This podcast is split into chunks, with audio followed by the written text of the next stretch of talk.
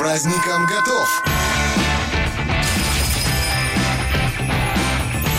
Новогодний дозор.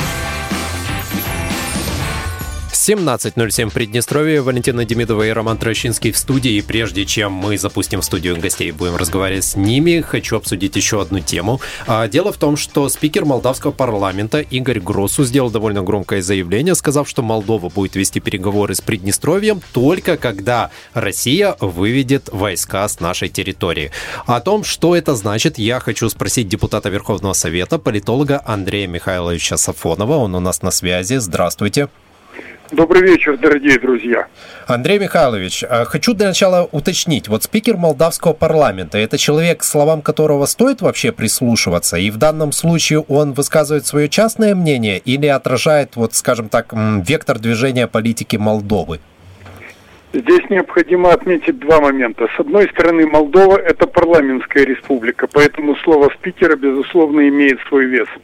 С другой стороны, в силу того, что политическая сила, которая возглавляется президентом Майей Санду, взяла, по сути, монопольную власть, uh-huh. спикер видится не первым лицом, а одним из ближайших членов окружения президента. Поэтому нет сомнений, что такое заявление было согласовано с главой государства. Не может ли вообще в дальнейшем да, молдавская сторона использовать вот именно эту позицию для того, чтобы затягивать переговоры 5 плюс 2? Это уже делается. Они пока не назначают вице-премьера по реинтеграции для того, чтобы в случае обострения обстановки формально жаловаться было некуда. Но в целом их поведение будет зависеть, мне кажется, от того, как пойдут отношения между Россией и коллективным Западом. Если Россия добьется каких-либо уступок, тогда они uh-huh. немножко станут потише. Ну а если все это зайдет в тупик и станет угрожать настоящей войной, тогда надо ждать провокаций.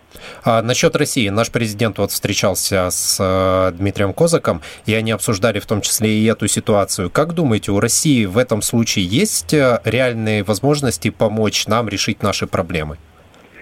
Я думаю, да. Я думаю даже, что эта проблема вполне могла обсуждаться, потому что речь идет не только об Украине. Да. Речь еще идет о плацдармах, которые считаются пророссийскими.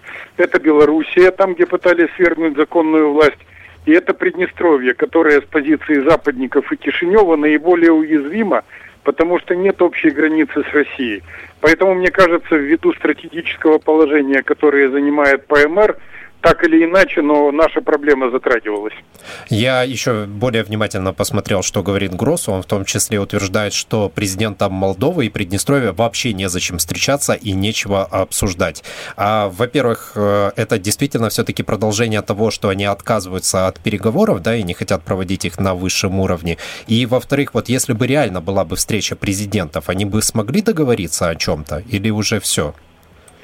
Я думаю, что позиция действующего президента Молдовы и его окружения во многом зависит от того, как на это дело посмотрят американцы и в меньшей степени европейцы. Uh-huh. Я уже говорил не раз, у нее, в отличие от того же Плохотнюка, нет ни своей команды, ни своей реальной опоры, ни своего клана, ни, я даже думаю, больших денег, которые были у Плохотнюка, и он выбирал, что выполнять из пожеланий Запада, а что нет. Здесь мы имеем дело с людьми целиком и полностью от Запада зависимыми. Поэтому мне кажется, что они просто-напросто уходят от переговоров, провоцируют, дают понять, что мы с вами разговаривать не хотим. Uh-huh. Они рассчитывают на то, что мы сделаем какой-то неверный шаг, uh-huh. то мы, возможно, сами скажем, ну и не надо, ни о чем с вами не будем договариваться. Uh-huh. Но мы на это, я уверен, не пойдем. В данном случае у кого у первого дрогнут нервы, тот и проиграл. А не может быть ли связана вот такая риторика Молдовы, в том числе и с тем, что э, там произошла вторая поставка вооружения от США в Кишинев? Да, естественно, оружие, которое поставляется, кроме как э, против Приднестровья, воевать и использоваться нигде не может. Американское оружие в Молдове это еще и символ. Казалось бы, чего проще – у вас же полно того оружия, которое было захвачено при распаде советской армии. Но в данном случае это символ. Поэтому я думаю, что такие поставки, они во многом напоминают поставки оружия в Грузию, угу. когда там управлял Михаил Саакашвили. Да. После чего военная угроза начала разрастаться и выросла в итоге в большой конфликт. Но я думаю, у нас до этого все же не дойдет, потому что здесь находятся постоянно российские войска, не только миротворцы, но и остатки 14-й армии. Однако, да, надо держать порох сухим. А насчет того, что раньше, знаете, как эм, Кишинев постоянно отнекивался от того, что он имеет какое-то отношение к проблеме нейтральных номеров и говорил, что это все виновата только украинская сторона, а тот же Гросу заявляет, что вот посмотрите, как классно вышло, и мы бы могли и дальше это м, притворять в жизнь и, так сказать, мягкой силой воздействовать на Приднестровье. Э, мы можем что-то этому противопоставить? Ну, в данном случае надо противопоставлять этому в первую очередь согласованные шаги с Москвой. А у Москвы самое главное, что имеет место быть, это газовый рычаг у Москвы, uh-huh. в виду. И в данном случае, мне кажется, что удар по автономерам в какой-то мере, это, конечно же, еще и реакция на твердую российскую политику в отношении поставок газа. Россия, в конце концов, добилась, что поставки осуществляет «Газпром», без этого самого пресловутого третьего энергопакета, uh-huh. с помощью которого западники хотели, по сути, раздробить на части российского поставщика. Ну и получив указание, Кишинев начал провоцировать по нескольким направлениям. Первое – это ситуация с номерами, и второе – это нежелание вести переговоры. Ведь, по сути дела, смещение и неназначение главного переговорщика в лице вице-премьера при интеграции – это открытый, сознательный и демонстративный шаг по дестабилизации обстановки. Как вы думаете, э, Кишинев в ближайшее время будет усугублять э, ситуацию, и если да, то что они предпримут?